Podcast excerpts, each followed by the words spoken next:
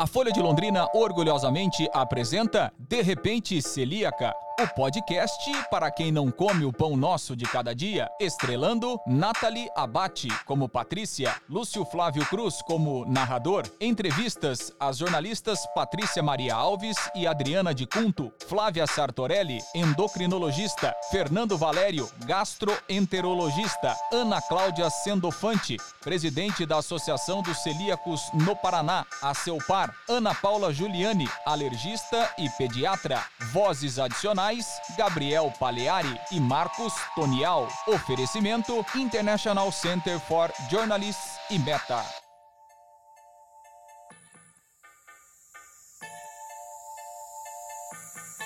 No último episódio, no fim de 2022, o envelope com o resultado do exame chegou às mãos de Patrícia e lá estava escrito: é celíaca.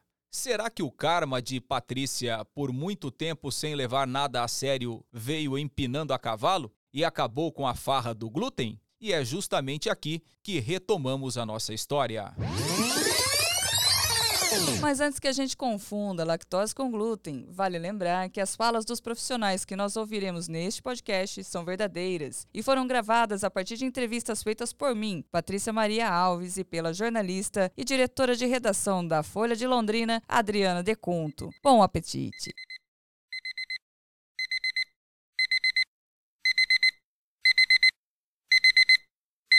10 de novembro é aniversário de Patrícia e, curiosa coincidência, meus amigos, também é o dia do trigo. Bom dia, Alexa. Bom dia, hoje é quinta-feira, 10 de novembro de 2022. Nesse dia é comemorado o Dia Mundial do Trigo. O segundo cereal mais produzido no mundo é a base para alimentos como farinhas, bolos, massas e bebidas como Bom cervejas. dia, Charlie. Mas lembre beba com moderação.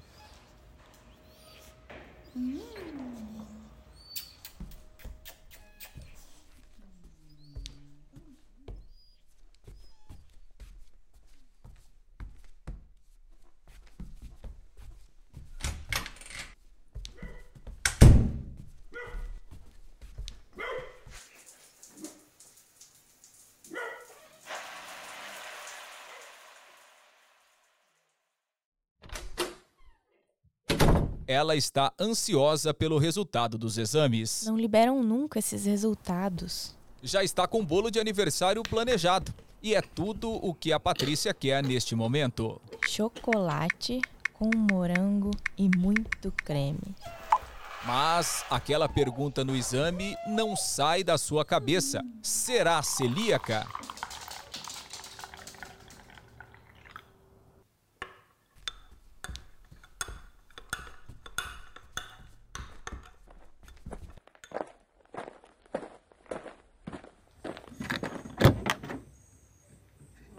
Patrícia?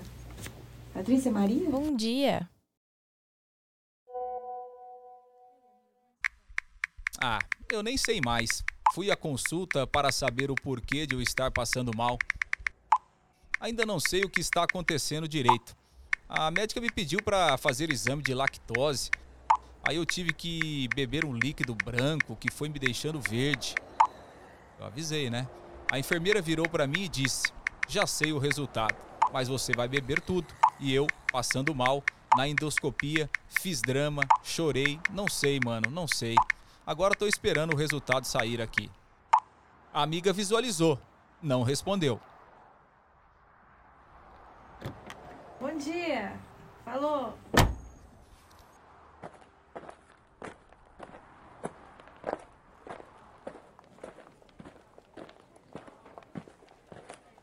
Faz duas semanas que a vimos no consultório da doutora Flávia Sartorelli. A endócrino ouviu os sintomas e tudo o que Patrícia contou para ela. Que é claro que não vou revelar. E foi quando a doutora perguntou: Você sabe o que é doença celíaca? Não. Bom, então vamos lá. A doença celíaca, ela é uma inflamação crônica, né, do nosso intestino delgado, que acontece porque a gente faz uma resposta imunológica exacerbada ao glúten. É, na grande maioria das vezes é uma proteína do glúten, que é a gliadina. E aí a gente tem então essa resposta é, inflamatória exacerbada e a gente passa a ter então alguns sintomas. Na verdade, o que a gente sabe é que algumas pessoas vão ter muitos sintomas e a gente tem pessoas que têm poucos sintomas e até mesmo pessoas que não têm sintomas, mesmo tendo a doença. Hoje a gente também já sabe que existe uma sensibilidade ao glúten não celíaco. O que, que é isso? São aquelas pessoas que quando consomem o glúten, elas vão ter sintomas de, vamos colocar assim, uma má digestão desse glúten. Então, distensão abdominal, dor, gases, uma pessoa que fica desconfortável quando come, mas ela não tem uma reação inflamatória no intestino, que é o que vai fazer então a diferenciação, né, dele para a doença celíaca. E hoje também já se fala de alergia ao trigo,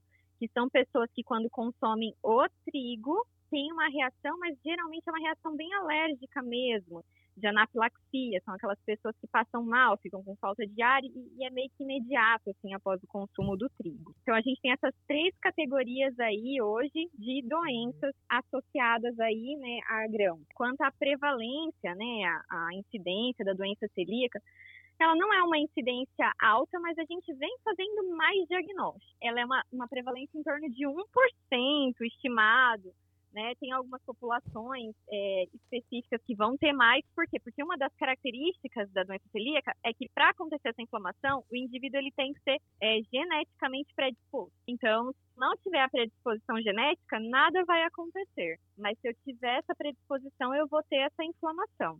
E a gente sabe que a genética é tão importante que é, o risco uma, na família, parentes de primeiro grau que têm doença celíaca é de 10%. Então, se eu tenho um parente de primeiro grau que tem doença celíaca, meu risco é de 10%.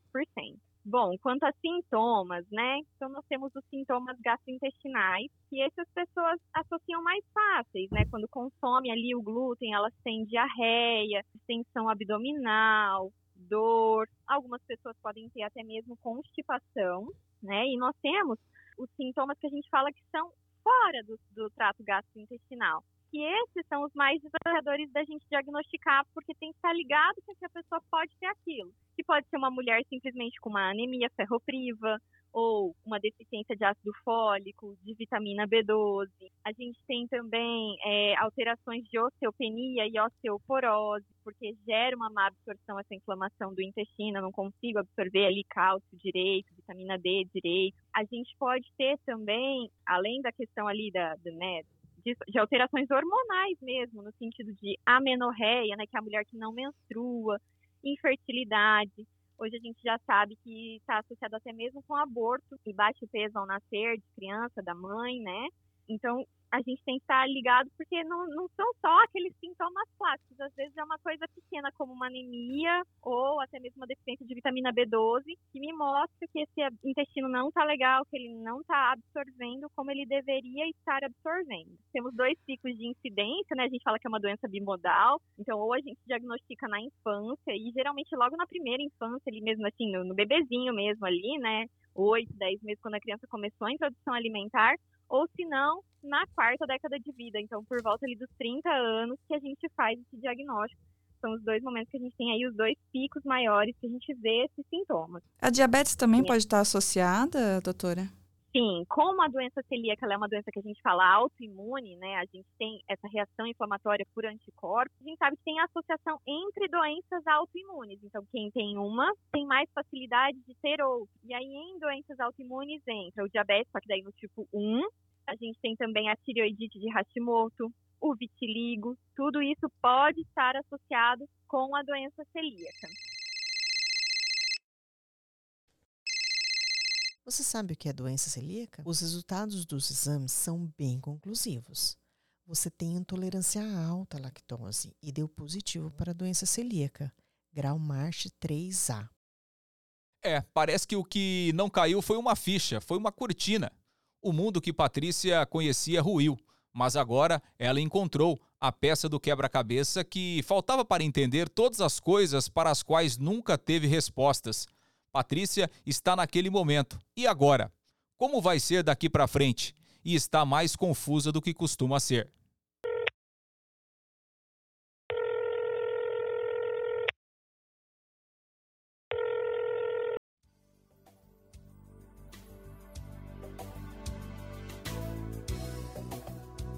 Sua ligação é muito importante para nós. Por gentileza, aguarde um instante para ser atendido. Obrigada. Boa tarde. Aqui é o consultório do Dr. Valério. Em que posso ajudar? Boa tarde. Eu tenho uma teleconsulta com o Dr. Fernando às 15 horas. Ok. Vou pedir para aguardar um pouco na linha. Ele já irei te caminhar. Confirmaram que eu tenho intolerância à lactose e o exame de sangue mostrou a possibilidade de eu ser celíaca. A endoscopia confirmou a doença e revelou que estou no grau MARCH 3A de atrofia no intestino delgado. Doutor, mas explica para mim um pouco o que, que é o grau MARCH. Tá, o MARCH é uma classificação descrita por um patologista chamado March, obviamente, e ele fez uma descrição dos eventos que aconteciam na doença celíaca. Então, quando o intestino é normal, ele chamava de March zero. Quando o intestino começava a inflamar, ou seja, ficava cheio de células inflamatórias, ele chamava de March 1. Quando essas células inflamatórias começavam a machucar o intestino, o intestino começava a se adaptar, ele, ele criava, ele, ele melhorava a fábrica de células novas, a gente chama de cripta, para tentar repor aquela que foi lesada. Ou seja, eu quebrei um enfeite na minha casa, eu compro outro, eu quebrei, eu compro outro. O problema é que você começou a quebrar todos os enfeites, então você não conseguiu repor com, com, com clareza. Então, quando eu não tenho nada é March 1, quando eu é March 0, perdão, quando eu tenho inflamação somente é March 1, quando eu tenho inflamação e eu tenho essa adaptação, que chama de hiperplasia de cripta, que esse, essa tentativa de renovar células é March 2, mas quando eu perco o jogo de verdade, Patrícia, é na hora que eu tenho a atrofia. Ou seja, eu não consegui conter essa inflamação, ela foi suficiente para destruir o meu intestino e eu não consegui recuperar. Então, o meu intestino atrofia. Isso é March 3. Se é uma atrofia leve, é March 3A. Se é uma atrofia profunda, perdão, moderada, é March 3B. E se é uma atrofia total, é March 3C. Quando eu me descobri celíaca, eu estava no March 3A. É isso aí. Mas o que importa na prática é que você tem March 3, ou seja, que você tinha atrofia. É, não considere isso uma classificação de, de, de, prognóstico ou de intensidade de inflamação. Eu tenho pacientes com March 3C que se recuperam muito bem, e pacientes com March 3A, 3A que têm dificuldade de se recuperar. Então, isso é simplesmente uma descrição patológica, uhum. não necessariamente um grau da doença celíaca. A doença celíaca é uma doença autoimune. Esse é o primeiro conceito importante, Patrícia. É, quando eu tenho o conceito de que ela é autoimune, quer dizer que ela não é uma alergia, ela não é uma doença contagiosa, ela não é uma intolerância, ela não é uma sensibilidade, ela é uma doença autoimune. Ou seja, o meu sistema imunológico me agride. É, esse sistema imunológico me agride porque eu tenho uma predisposição genética. Se eu não tivesse uma predisposição, predisposição genética, eu não poderia ser celíaco. Outra questão importante: há um componente externo, há o glúten. Essa é uma coisa muito importante. A doença celíaca é a única doença autoimune em que a gente consegue entender qual é o desencadeante, e que no caso é um alimento. E muito cuidado com esse conceito, porque quando a gente imagina que é um alimento, isso pode confundir uma série de pessoas de que seria uma moda de comida. Pelo contrário, é uma vantagem saber que, um, que um, um desencadeante é um componente externo. Mas eu confesso para você, a, a, moda da dieta sem glúten até trouxe o nome doença celíaca para a superfície, mas banalizou a gravidade da doença. Esse é um problema. É, mas então, voltando, é uma doença, então, autoimune, que acontece em pessoas geneticamente predispostas, desencadeada pela ingestão de glúten, eu preciso que o glúten exista, o glúten é uma proteína que existe no trigo, no centeio na cevada, e em todos os produtos feitos com isso, os alimentos. É uma doença que ela, ela tem uma amplitude maior do que as pessoas imaginam, Patrícia. Ela não é simplesmente uma doença intestinal, ela é uma doença sistêmica. 70 a 80% dos pacientes celíacos têm manifestações extraintestinais ou associações com outras doenças autoimunes e até um maior risco de câncer em alguns órgãos. Né? Então, esse, esse é o motivo principal da gente cuidar de celíacos, ou seja, controlar sintomas que, que atrapalhem sua qualidade de vida, mas também prevenir complicações sérias no futuro. Por isso, quanto mais cedo eu sou diagnosticado, melhor, porque menos tempo eu tive de ter a instalação desses problemas.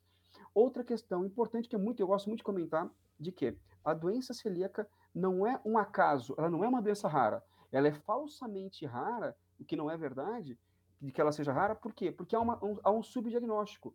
Ou seja, a doença é mal diagnosticada. A doença celíaca acomete 1% da população. De cada 100 pessoas, uma é celíaca. Para que você tenha uma comparação prática mais visível, 1% é a mesma incidência do Alzheimer e da epilepsia. Só que, infelizmente, no máximo 15% dos celíacos no mundo desenvolvido sabem que são celíacos. No Brasil, provavelmente, esse número é menor. Então, essa é a nossa questão. Então, a gente tem hoje uma enormidade de pessoas celíacas que não sabem que são celíacas. E, e, vivendo com uma série de complicações, uma série de restrições e correndo riscos e, e deixando de realizar sonhos. Vamos lembrar que a doença celíaca causa transtornos cognitivos, ou seja, atrapalham questões de aprendizado. Então, pessoas deixaram de estudar porque achavam que não eram capazes. Lembra que a doença celíaca causa infertilidade. Então, pessoas deixaram de ter filhos, constituir uma família como sonharam e não sabiam que eram celíacas. Fora todas as restrições físicas que a gente pode ter e de sintomas. Então, por isso ela é tão relevante, por isso ela é tão importante. E ela é presente, ela só não está sendo vista. É, esse nosso, é essa a nossa questão.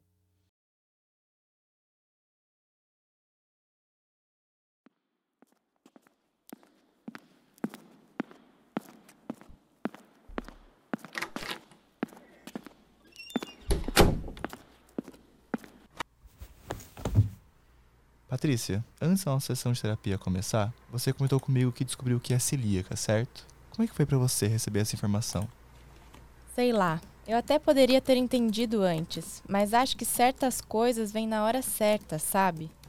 Talvez antes eu não tivesse a maturidade para compreender como agora, quando eu descobri de fato. Eu tenho tentado encontrar esta doença há muito tempo. Sorte que a Flávia, minha endocrinologista, teve a sensibilidade de pensar nessa possibilidade, porque até então nenhum outro médico tinha me sugerido.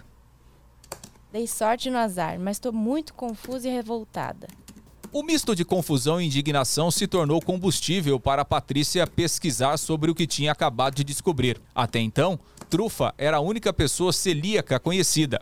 Mas agora ela também faz parte desse time, que no mundo representa de 1 a 2,5% da população, de acordo com a Organização Mundial da Saúde. No Brasil, apesar de haver uma estimativa de 2 milhões de pessoas, não há estatísticas oficiais, porque ainda faltam protocolos definidos e precisão no diagnóstico. Em busca de mais informações sobre a doença, Patrícia entrevistou Ana Cláudia Sendofante, presidente da Associação dos Celíacos no Paraná, a ACEUPARA. Ana, por onde a gente começa? Qual é a fase inicial das pessoas que se descobrem celíacas?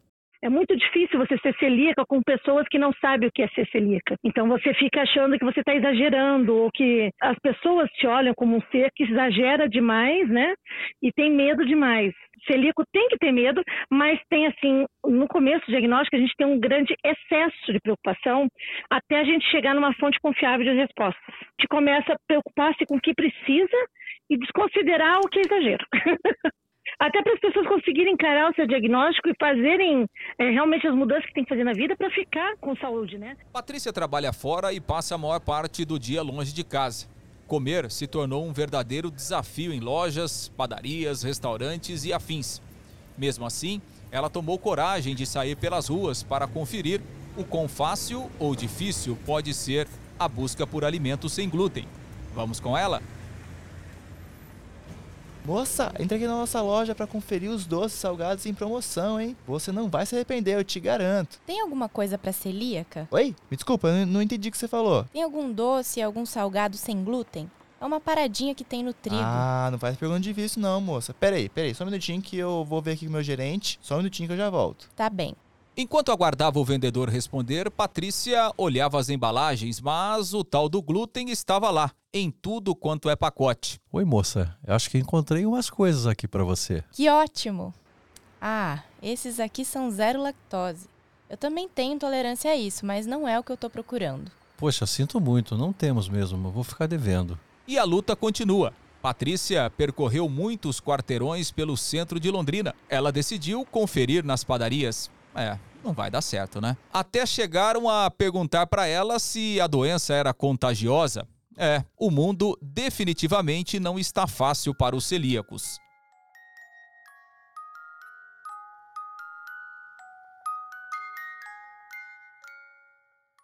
Durante toda a minha vida eu enfrentei alguns probleminhas relacionados à alimentação. Tive uma anemia incurável que me fazia tomar altas doses de suplementação de ferro. Também tive alergias. Isso fazia parte dessas pequenas dúvidas ancestrais que você nunca tem uma resposta do porquê. Sempre me chamaram de nojentinha para comer. Eu não comia tantas coisas porque não me faziam bem e eu acabava não gostando delas. Me diziam: "Ah, você é muito nojenta para comer, você é muito difícil para comer". Será que já tinha alguma coisa a ver com a doença celíaca? Fui atrás da médica pediatra e alergista Ana Paula Giuliani para me responder essa e outras perguntas. Qual que é a maior diferença entre a doença celíaca, entre a alergia, a intolerância, sensibilidade? Você conta pra gente um pouquinho o que, que é, quais são essas nuances, assim, quais são os problemas que a gente pode viver em cada uma dessas fases? As reações adversas a alimentos têm várias classificações. Uma das classificações são as reações por intoxicação alimentar. Imagina que você come um alimento que está estragado você vai ter uma reação àquilo. Então, é uma intoxicação por um alimento. E não, o problema não está no alimento em si, mas em sim na sua contaminação. Daí nós temos as intolerâncias alimentares. As intolerâncias alimentares mais conhecidas são a intolerância à lactose, que é intolerância ao açúcar do leite de vaca e também a intolerância ao glúten. Glúten é uma das proteínas que compõem o trigo e tem também tem outras oleaginosas que também têm glúten na sua composição e você já sabe algumas contaminações cruzadas devido ao processamento do trigo no nosso país. Intolerância ao glúten chama-se doença celíaca. Nós temos visto algumas situações no momento de se falar em intolerância ao glúten não celíaca. Até o presente momento, a literatura bem conceituada não define este diagnóstico. Então, para a literatura médica uh, séria, intolerância ao glúten é sinônimo de doença celíaca e o diagnóstico ele é feito por endoscopia digestiva alta com biópsia de duodeno. É assim que se faz o diagnóstico. E daí, falando nas reações adversas a, a alimentos, daí chegamos na minha praia, que são as reações imunologicamente mediadas, que são as alergias. E quando nós falamos de alergia ao trigo, nós estamos falando muito mais das proteínas chamadas gliadinas do que o glúten propriamente dito o que é bem diferente, uma alergia de uma doença celíaca. Quando eu falo em alergia ao trigo, eu posso ter sintomas os mais variados possíveis. Eu posso ter sintomas imediatos, quando são alergias IgE mediadas. São aquelas que dão uma reação rápida. Então, uh, você ingere trigo, o paciente alérgico ingere trigo e minutos depois, no máximo até duas horas depois, ele pode ter sintomas de pele, vermelhidões, urticárias, coceiras, inchaços, pode ter sintomas respiratórios, nariz que escorre, entope, tosse, rouquidão, sintomas oculares como lacrimejamento, sintomas gastrointestinais, vômitos, ou mesmo um quadro de diarreia e até mesmo culminar com uma reação anafilática.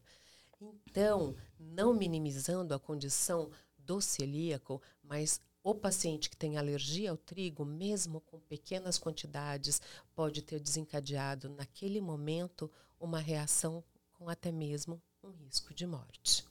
Para cada resposta que Patrícia encontrava, surgiam outras perguntas e sua vontade de ir mais fundo nas questões só aumentava. Além da curiosidade de uma celíaca recém-diagnosticada, havia ali também a vontade jornalística de transformar dúvidas em informação, para mais pessoas descobrirem o porquê sofrem tanto com a própria alimentação. E dessa soma poderosa veio uma ideia. Hum, vamos ver se essa ideia é boa mesmo. Ô, amiga, que cara é essa de quem comeu e não gostou? Poxa, ninguém sabe o que é doença celíaca, mas nem eu sei o que é a doença celíaca. Eu sei agora, né? Porque eu tive que aprender. Uhum. Mas está tudo tão difícil, tá todo mundo com tanta intolerância. Eu já tinha ouvido falar de vários amigos e amigas que se descobriram intolerantes à lactose. Só que a quantidade de gente que tem recebido o diagnóstico de doença celíaca ou de intolerância ao glúten e com alergia parece bem maior. Peraí, É maior hoje porque está sendo testado? Ou é maior hoje porque estamos sendo desgastados por essa rotina alimentar? São dúvidas que vão se levantando ao longo do caminho e que a gente precisa de respostas. Não tem um porquê fácil. Eu bem que poderia fazer algo com esse montão de perguntas e respostas. Será que eu animo para contar essa história toda e ainda entrevistar Deus e o mundo para descobrir por que nós chegamos a este ponto em que tudo tem glúten? Acho que o jeito mais legal para fazer isso aí é produzir um podcast. Tá. Mas eu não quero só falar da doença celíaca de uma forma negativa. Apesar da dor, das dúvidas e dos encontros, acho que dá para bolar algo com dinâmica, humor e ainda trazer informação de qualidade. Hum. Sempre achei interessante a linguagem de radionovela, aquela coisa toda com o narrador. Ué, então quer dizer que eu não sou de verdade? Esse negócio tá ficando cada vez mais estranho, hein, Patrícia? Vai, vai, continua. E ao mesmo tempo, queria algo tipo um documentário para fazer todo esse apanhado de dados, fontes e trazer uma investigação sobre o universo dos celíacos. E se você fizer. Vou fazer um podcast. Ah, tá bom, mais um podcast? Bom, a iniciativa estava plantada, mas será que dá para descobrir tudo sobre o universo da doença celíaca apenas conversando com especialistas no tema? Não, não dá. Patrícia precisava conhecer a realidade de outras pessoas que, assim como ela, ou até mesmo em condições mais extremas, viviam a restrição da doença no dia a dia. E foi assim que uma conexão começou a se formar. E a partir daí, histórias e mais histórias foram surgindo e demonstrando o quanto a falta de diagnóstico, ou então o diagnóstico tardio, podem afetar e trazer consequências para o resto da vida.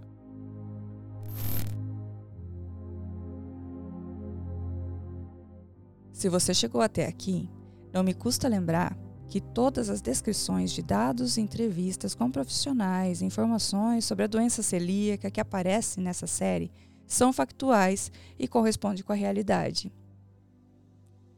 A narrativa foi baseada em fatos que aconteceram na minha vida entre os anos de 2022 e 2023. O roteiro original é de Teixeira Quintiliano, com um pouquinho de pitadas de mim mesma, né? Porque eu não posso deixar de dar palpite, claro. A produção ficou com Marlo Pimentel. O design de som está sendo feito por Gabriela Bessa, Fábio Augusto e Vinícius Teixeira. No apoio técnico temos Ana Luísa Barreto e a Pâmela Destácio. As artes do De Repente Celíaca são do genial artista e grande amigo Rafael Pereira. A trilha sonora eu mesma criei com inteligência artificial, não foi nenhum talento. Além disso, Rafael Pereira e João Fábio criaram uma esquete exclusiva do De Repente Celíaca animada que está rolando nas redes sociais da Folha de Londrina e tem uma playlist no nosso canal no YouTube, arroba Folha de Londrina. Oi, você ainda tá aí? Se você ainda tá aí, significa que você gostou do podcast. E é muito importante para mim que você tenha gostado. Então, escuta essa mensagem.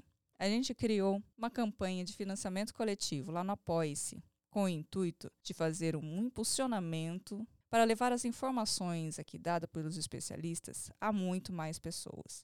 Se você compra essa ideia com a gente, segue lá na plataforma ou aqui na descrição e veja as possibilidades de apoio.